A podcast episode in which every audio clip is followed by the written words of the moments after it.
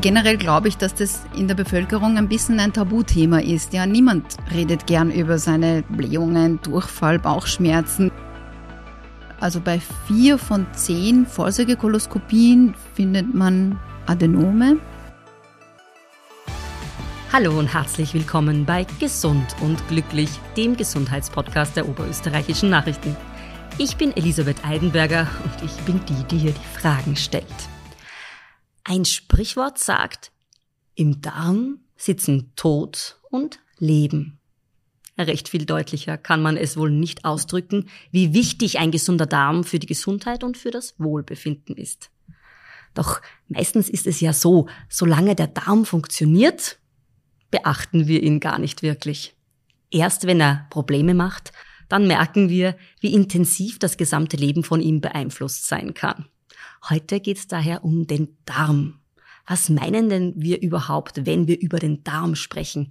Welche Probleme kann der Darm verursachen? Ab welchem Alter und wie oft sollte ich eine Koloskopie machen lassen?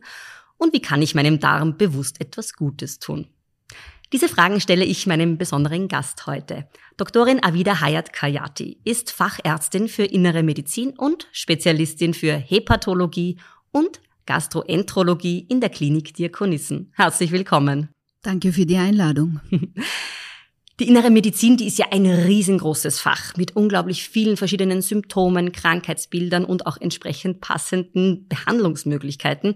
Die Fachärzte in diesem Bereich, die gehen ja täglich auf Spurensuche, könnte man sagen. Sie stellen Fragen, begutachten Werte, kombinieren und interpretieren diese tüfteln und suchen die richtige Antwort auf die Beschwerden der Patientinnen und Patienten. Sind die Ärztinnen und Ärzte für die innere Medizin sowas wie die Detektive unter den Medizinerinnen? Das kann man wohl sagen. Ich fühle mich sehr geschmeichelt, wenn ich das höre, weil tatsächlich äh, machen wir uns auf die Suche äh, nach dem, äh, wo der Patient sagt, ja, diese oder jene Beschwerden sind vorhanden und in unserem Kopf sind dann viele Differentialdiagnosen, die wir so durchgehen und dann natürlich angepasst auf die Beschwerden der Patienten schauen wir, dass wir den in die richtige Richtung leiten.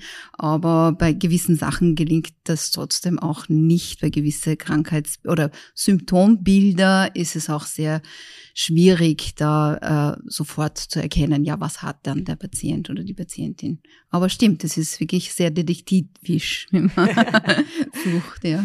Wir reden heute über den Darm. Das ist ja auch in den vergangenen Jahren eigentlich ein äh, sehr breites, medial begleitetes Thema geworden in den unterschiedlichsten Facetten. Wenn wir jetzt über den Darm sprechen, was meinen denn wir genau? Wie unterteilt sich der Darm? Was gehört denn alles überhaupt zum Darm? Fangen wir mal mit den Basics an. Basics, ja, das ist sehr gut. Also äh, wenn wir über den Darm sprechen, dann ist immer der erste Gedanke, es handelt sich um den Verdauungstrakt. Ja, jeder denkt, okay, ich nehme Nahrung auf und dann was passiert mit der Nahrung? Die, die wird im Magen äh, zerkleinert und dann gelangt irgendwie in den Dünndarm und dann und dann wird dann irgendwann einmal alles, was ich nicht brauche, ausgeschieden. Grob gesagt stimmt das natürlich auch. Ähm, der Darm wird, also ist im Bauchraum lokalisiert und äh, wird unterteilt in Dünndarm und Dickdarm. Der Dünndarm ist ungefähr fünf bis sechs Meter lang und ist in, äh, liegt sozusagen in Falten im Mittelbauch. Der Dickdarm ist ungefähr so 120 bis 150 Zentimeter lang. Und ähm, wenn man uns jetzt, wenn man jetzt Nahrung aufnimmt, äh, dann wird ist da die Hauptaufgabe des Dünndarms, äh, die Nahrung in den kleinsten Bestandteilen zu zerlegen und aufzunehmen und dorthin bringen, wo man es benötigt. Diese ganzen ähm, Kohlenhydrate werden zerlegt, Fette und Proteine werden in den kleinsten Einheiten zerlegt und aufgenommen. Im Dickdarm wird dann der Nahrungs Brei, der dann übrig ist, sozusagen weiter transportiert. Dort wird dem Wasser und Elektrolyte werden entzogen und dann wird er immer fester sozusagen. Es entsteht der Stuhl und dann scheidet man den aus. Ja. Mhm.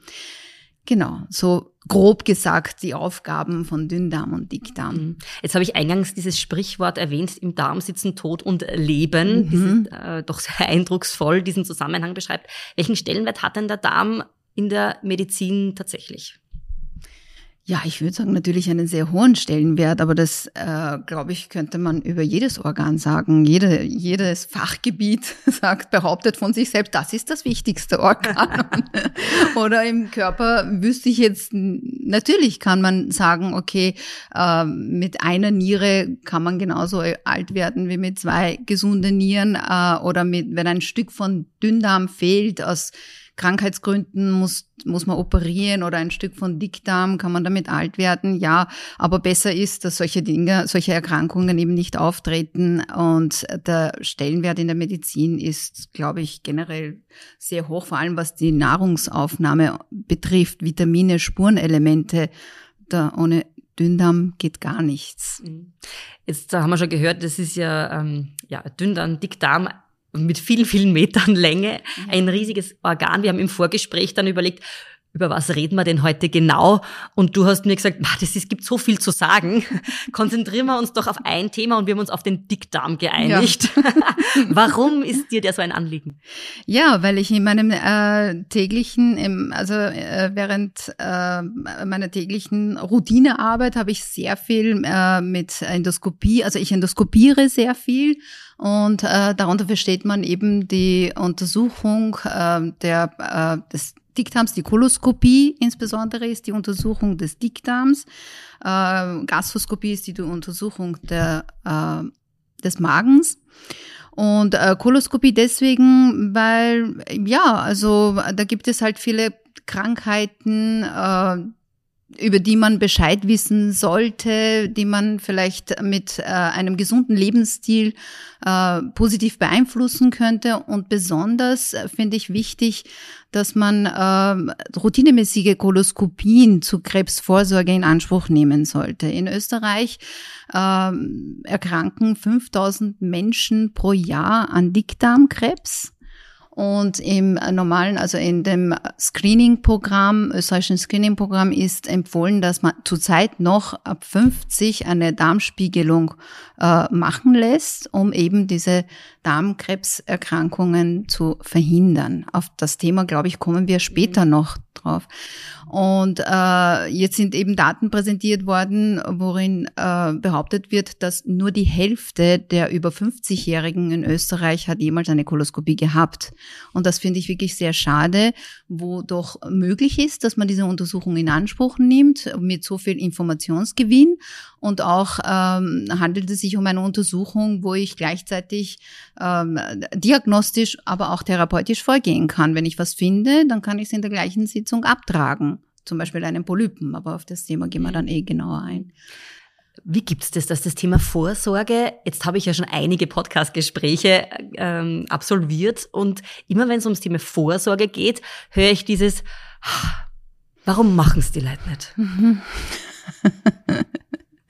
Ja, das ist, ähm, ich glaube, ich kann insbesondere auf das Thema Koloskopie eingehen. Ich glaube, da ist schon ein bisschen äh, das Gefühl, also äh, unbegründete Angst, es könnte was bei der Untersuchung passieren es ist trotzdem ein Eingriff, auch wenn es ein kleiner Eingriff ist. Und wenn man dann hört, ja, wenn ich jetzt äh, eine Probe entnehme aus der Schleimhaut des Dickdarms oder wenn ich einen Polypen abtrage, kann es zu Verletzungen der Schleimhaut kommen, bis zu Loch im Darm und dann muss man auch gut operiert werden oder es kann zu Blutungen kommen. Aber diese, natürlich, jeder Eingriff im Körper kann gewisse Komplikationen mit sich bringen, aber die Gesamtkomplikationsrate liegt unter ein Prozent. Und wenn man auf die Einzelnen eingeht, Blutung oder Durchbruch bis zur Akutoperation, da sind wir fast äh, ja unter 0,05 Prozent. Also sehr, sehr gering. Ich glaube, das ist diese Hemmung, dass man sagt, ja, pff, äh, ja, weiß nicht, also was passiert, wenn da jetzt oder auch die Angst vor der äh, vor der Diagnose. Was ist, wenn man was findet? Ja. Wollen wir doch den äh, Leuten da draußen ein bisschen die Angst nehmen. Mhm. Beschreibe uns doch mal, was passiert denn genau bei einer Koloskopie? Also so richtig prickeln stellen wir es ja nicht, nämlich nicht vor. Richtig, genau. Ja, da ist auch ein bisschen Schamgefühl vielleicht dabei. Äh, und, und überhaupt, wenn man über Darm spricht, also generell glaube ich, dass das in der Bevölkerung ein bisschen ein Tabuthema ist. Ja, niemand redet gern über seine ja, Blähungen, Durchfall, Bauchschmerzen, das ist irgendwie ist so. kein klassisches Gespräch unter Nachbarn. ich glaube. Aber es sind einfach die Leitsymptome von, von äh, Darmerkrankungen, ja, Durchfall, Verstopfung, Blähungen, Bauchschmerzen, was auch immer. Aber ich glaube, dass da halt sehr viel, dass man da sehr zurückhaltend ist in der Bevölkerung. Genau, also ich komme, ich komme äh, hin in den Untersuchungsraum. Was passiert dann mit mir? Okay. Mhm. Bevor du in den Untersuchungsraum kommst, solltest du noch was machen, nämlich den Darm sauber bekommen. Das ist die Vorbereitung und das ist wirklich das Schlimmste an der gesamten Koloskopie, an diese gesamte äh, rundherum äh, Darmuntersuchung. Das Schlimmste, äh, schlimm ist es nicht, aber man muss halt einen so einen Mittel trinken, so abführende äh, Therapeutika, wo der Darm sozusagen künstlich in einen äh, Durchfall ja, wo man, ja, wo man also, künstlich also, Durchfall künstlich produziert. Durch, genau, ja. ja. Damit der Darm sauber ist. Und da fängt man schon irgendwie drei Tage vorher zum Vorbereiten an und äh, ändert so seine sein, äh, seine Essgewohnheiten, gewisse Lebensmittel sind nicht erlaubt, weil die einfach schwer verdaulich sind oder einfach äh, im Darm übrig bleiben und gewisse Nahrungsmittel sollte man zu sich nehmen. Da gibt es eine Broschüre, die dann dem Patienten geschickt wird, welche, wie soll ich jetzt anfangen, mich drei Tage vorher schon mit der Ernährung vorzubereiten, damit der Darm sauber ist. Dann trinkt man diese Trinklösung und äh, manchmal hat man halt äh, Nebenwirkungen davon. Wenn man zu schnell trinkt, wenn man zu wenig Flüssigkeit zu sich nimmt, dann ist einem schlecht. Vielleicht manche müssen sogar erbrechen oder bekommen Bauchschmerzen. Aber im Großen und Ganzen, wenn man es wirklich, äh, wenn man sich daran hält, dann ist es machbar. Und am besten ist, wenn man die Dosis splittet in zwei, ähm, also wenn man die ab, also den Abführmittel in zwei gesplitteten Dosen zu sich nimmt. Wie gesagt, das ist in der Broschüre ganz gut erklärt. Gut, dann kommt man zur Untersuchung und äh, vorher findet einfach ein Aufklärungsgespräch statt. Warum macht man die Untersuchung? Was ist äh, quasi der Grund? Und in den meisten Fällen, wenn es um die Vorsorgekoloskopie geht, äh, ist es so, dass, dass man eben äh, den Patienten aufklärt, eben über diese Komplikationen, die eventuell vielleicht auf treten können und was der Patient dann tun soll, wenn es tatsächlich soweit ist, welche Symptome er zu erwarten hat. Dann geht man in den Untersuchungsraum und die meisten, also mehr als 90 Prozent, wünschen sich eine Sedierung, so eine Art Dämmerschlaf. Mhm. Und das ist auch gut so, weil äh, der Darm ist, äh, liegt so im Bauch, dass man gewisse äh, Windungen mit, dem, mit einem Schlauchsystem eben äh, passieren muss und das kann schon ein bisschen unangenehm werden. Es zieht, es druckt, dann wird CO2 reingeblasen und das empfindet, es kann schon bei manchen mehr, bei manchen weniger als unangenehm empfunden werden. Und äh, drum reden wir von der sanften Koloskopie. Es bedeutet, der Patient bekommt eine Prämedikation und ist in Dämmerschlaf, ist aber weckbar. Es ist jetzt keine Anis, also keine äh, Narkose, weil für Narkose bräuchte ich einen Anästhesisten und eine Intubation. Es ist eine Sedierung und äh, während der Untersuchung wird immer wieder nachgespritzt und geschaut, dass der Patient gut in Dämmerschlaf ist. Dann fährt man mit diesem Schlauch quasi über den After in den Dickdarm hinein. Der Dickdarm besteht aus, äh, also von oben gesehen, wo der Dünndarm in den Dickdarm landet, aus dem Blinddarm, Grimmdarm und Mastdarm. Man geht über den After in den Mastdarm und dann äh, quasi über den Grinddarm in bis zu dem Bereich, wo der Blinddarm zu sehen ist. Also man schlängelt sich da den Weg hinauf. Sich, genau, genau.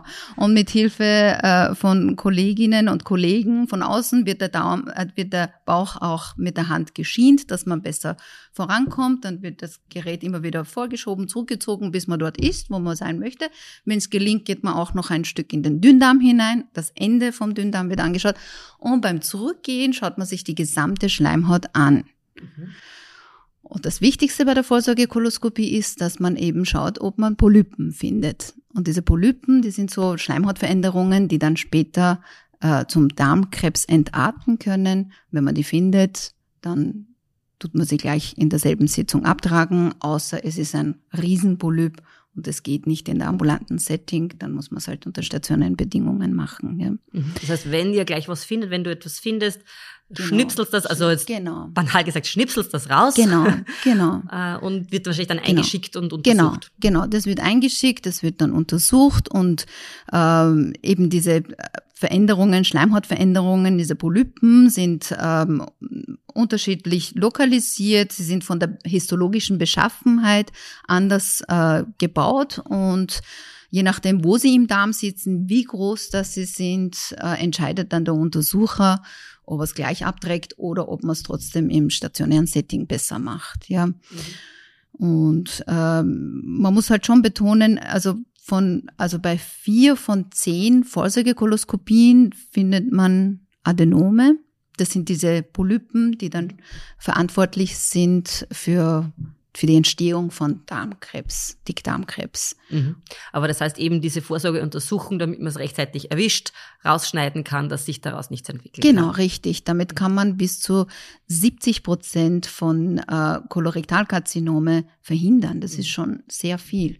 Und ich habe vorhin, also am Anfang gesagt, mit 50, jetzt werden immer wieder äh, gibt es immer wieder Empfehlungen von äh,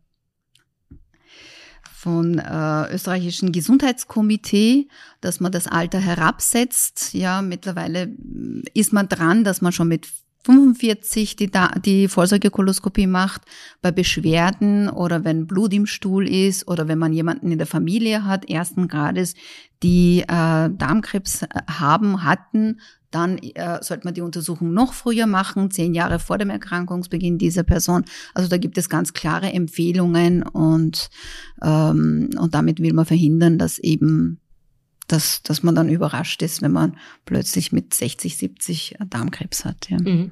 Das eine ist jetzt die Vorsorge, das andere ist jetzt, wenn ich schon Symptome habe, eben ich habe vielleicht Blähungen, ich habe Durchfall, es gibt mir vielleicht auch Aufstoßen, irgendwelche mhm. Dinge in diese Richtung was ist jetzt noch eh ganz normal und ab wann sollte ich mir Sorgen machen, beziehungsweise ab wann soll ich untersuchen gehen? Mhm.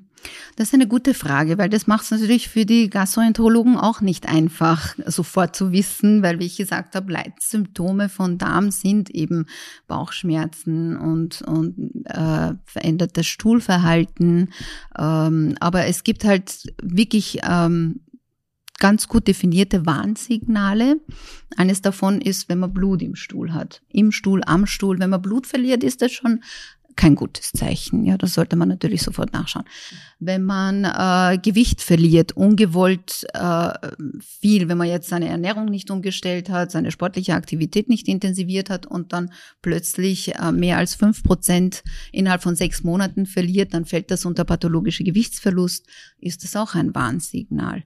Dann anhaltende Beschwerden, anhaltende Bauchschmerzen. Aber es ist wirklich sehr schwierig, wenn man äh, jetzt sagt, okay, sind, man hat halt Blähungen und Bauchschmerzen, könnte es auch Reizdarmsyndrom sein. Ja, natürlich ist alles möglich, aber auf diese Warnsignale wie Blut im Stuhl, ungewollter Gewichtsverlust, plötzlich verändertes Stuhlverhalten, wie plötzliche Verstopfung oder plötzlich viel Durchfall, dann äh, sollte man schon natürlich nachschauen und eine Darmspiegelung machen. Und ja. der richtige Weg ist einmal zuerst zum Hausarzt. Richtig, genau, und ja. Der und der entscheidet und schaut. Genau. Anamnese ist das Wichtigste, dass man mal da ein bisschen herausfischen kann, in welche Richtung geht's. Aber Warnsignale sollte man immer darauf achten, ja. Mhm. Welche Erkrankungen, jetzt haben wir schon ge gesprochen, Darmkrebs ist so eine Erkrankung. Welche Erkrankungen gibt es eigentlich im Dickdarm noch?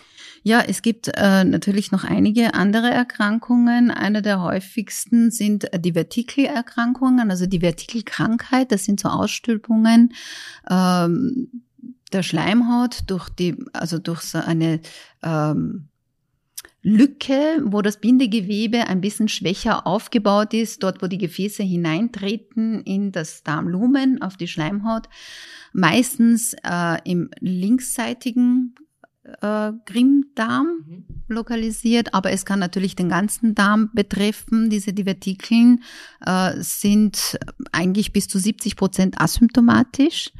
Äh, der Rest, so, also man spürt sie man nicht. Man spürt sie nicht. Das ist, das kann schon ein Zufallsbefund sein. Aber problematisch wird es dann, wenn sie sich entzünden auf dem Niveau, also Schleimhautniveau, wenn die äh, wenn es zu einer Entzündung kommt, dann können diese Divertikeln dann ähm, quasi durchbrechen. Das nennt man Perforation. Es können sich Abszesse bilden. Also Komplikationen sind auch hier äh, vorhanden, wo man dann akut äh, vorgehen muss. Aber in den meisten Fällen sind es asymptomatisch oder man hat so milde Bauchschmerzen. Symptomatik ist auch oft schwierig zwischen einer milden äh, Divertikelkrankheit oder äh, also symptomatische äh, Symptome, wo man Bauchschmerzen hat, wiederum zu unterscheiden, ist das jetzt wegen die Divertikel oder ist doch ein Reizdarmsyndrom oder gibt es da Überschneidungen zum Beispiel. Ja, ist das eine reine Alterserscheinung, weil man eben gesprochen ja. hat, ab 50, ab 45, ein junger Mensch braucht sich nicht untersuchen lassen? Also wegen, wenn man Bauchschmerzen hat, ähm, wie gesagt, linksseitig, weil wir wissen, die meisten, die jungen Menschen haben eher äh, Appendizitis, also Blinddarmentzündung, wobei der Blinddarm ja nicht selber, sondern der Wurmsfortsatz entzündet ist. Das ist auf der rechten Seite, ist sehr typisch. Und wie du richtig sagst, bei den älter, bei der älteren Bevölkerung, äh, wo das Bindegewebe eben schwächer ist, treten diese Divertikeln häufiger auf. Aber man beobachtet, dass die Inzidenz bei den jüngeren Patienten zunimmt. Das hat auch manchmal mit, äh, ja, mit unserem Lebensstil vielleicht zu tun. Aber generell, was man so zu Prävalenzdaten sagen kann bei Divertikelkrankheit, ist es altersabhängig.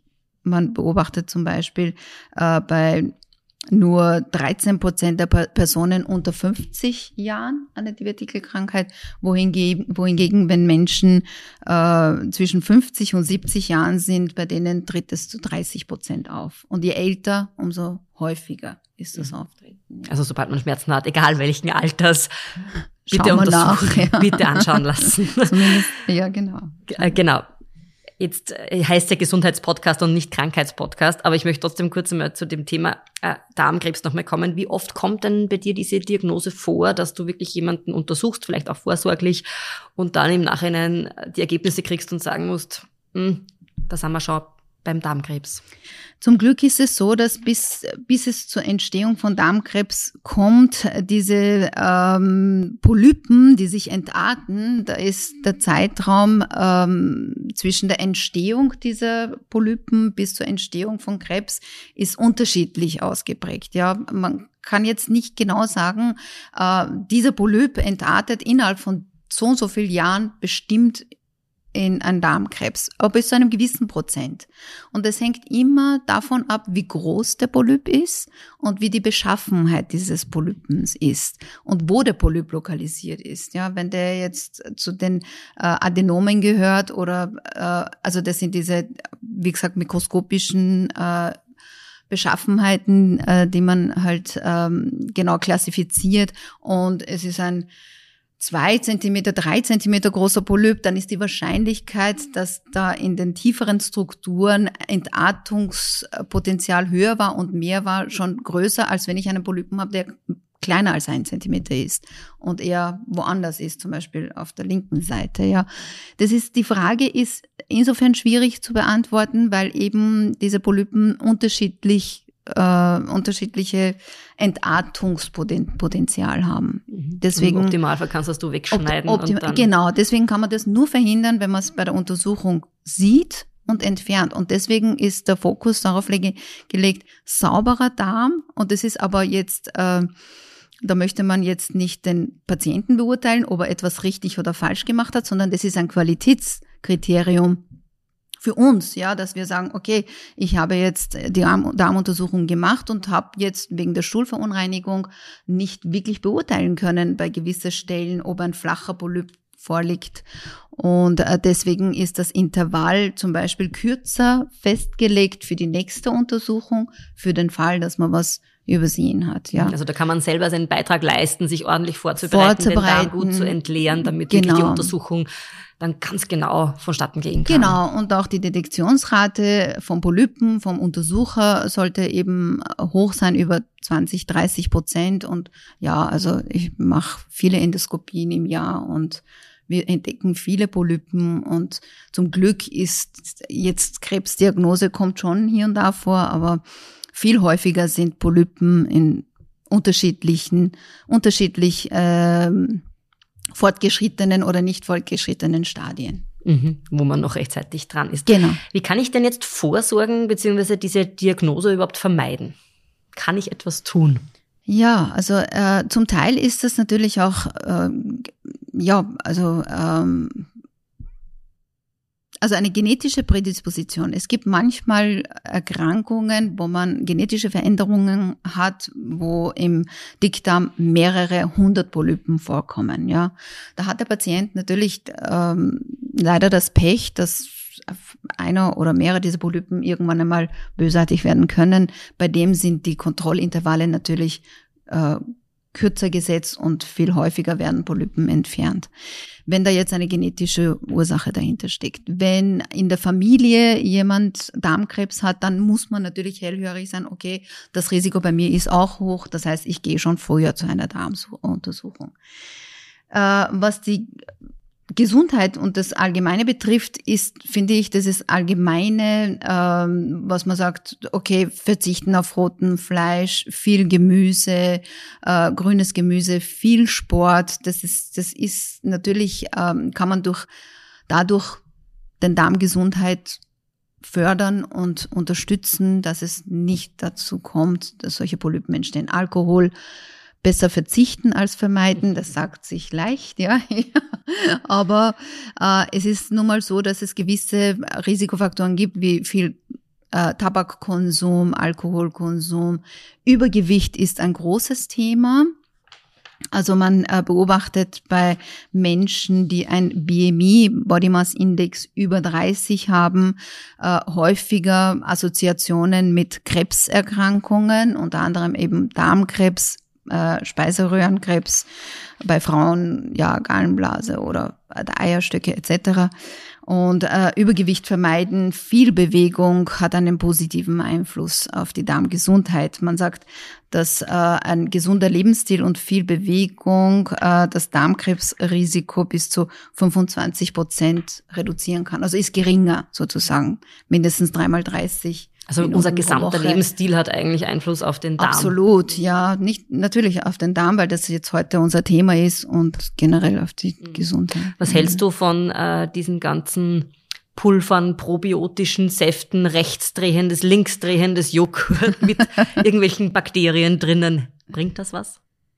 Ja, also äh, generell muss man schon sagen, Präbiotische oder probiotische Nahrungsergänzungsmittel unterstützen den Darm, um ein gesundes Gleichgewicht zu erhalten. Es ist natürlich bei gewissen Erkrankungen äh, werden Probiotika eingesetzt, zum Beispiel ja bei Antibiotikagabe oder wenn man jetzt ein Reizdarmsyndrom hat, wenn man jetzt irgendwie nach einem Infekt irgendwas ausgelöst hat, kann das schon sehr unterstützend sein. Aber ich glaube, viel mehr profitieren tut man von einem sehr gesunden Lebensstil, als dass man das nimmt und auf der anderen anderen Seite auf ja, Bewegung und, und Gemüse verzichtet. Mm. Ja, wunderbar. Ich hoffe, dass wir ein bisschen Licht ins Dunkel gebracht haben und vor allem auch wirklich diese Angst vor der Untersuchung ein bisschen nehmen konnten, weil eben man stellt sich jetzt nicht so prickelnd vor, ja, wenn man also irgendwo dann da liegt und da fährt einer mit dem Schlauch herum. das klingt schon irgendwie ja, nicht richtig cool, ja. Es klingt nicht nach meiner Lieblingsbeschäftigung. Bin aber zum Glück auch noch nicht 50. Ja. Dann geht es sich vielleicht aus. Zum Abschluss eine Frage, die ich allen meinen Gästen stelle. Was ist die eine Sache, die du täglich machst, um gesund und glücklich zu sein?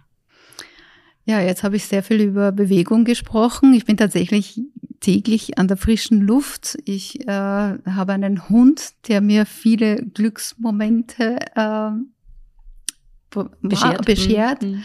Und äh, entweder bin ich mit ihm spazieren oder ich gehe dreimal in der Woche laufen. Und ja, es sind ja, ich glaube, das ist draußen sein und viel bewegen. Das macht schon viel glücklich, viel Humor und gute soziale Kontakte machen mich auch glücklich. das macht uns alle hoffentlich glücklich. Vielen lieben Dank für die Einblicke. Ich hoffe, es war wieder das eine oder andere für unsere Zuhörerinnen und Zuhörer dabei. Wenn die da draußen mehr wissen wollen, dann empfehle ich, die oberösterreichischen Nachrichten zu lesen, damit wir nicht nur gesund und glücklich sind, sondern auch ein bisschen gescheiter werden. Vor allem natürlich die Gesundheitsbeilage am Mittwoch oder auch natürlich online-nachrichten.at slash Gesundheit. Hier findet man auch alle Podcast-Folgen gesammelt. In diesem Sinne, lies und hör was Gescheites. Danke fürs Gespräch. Ich danke auch.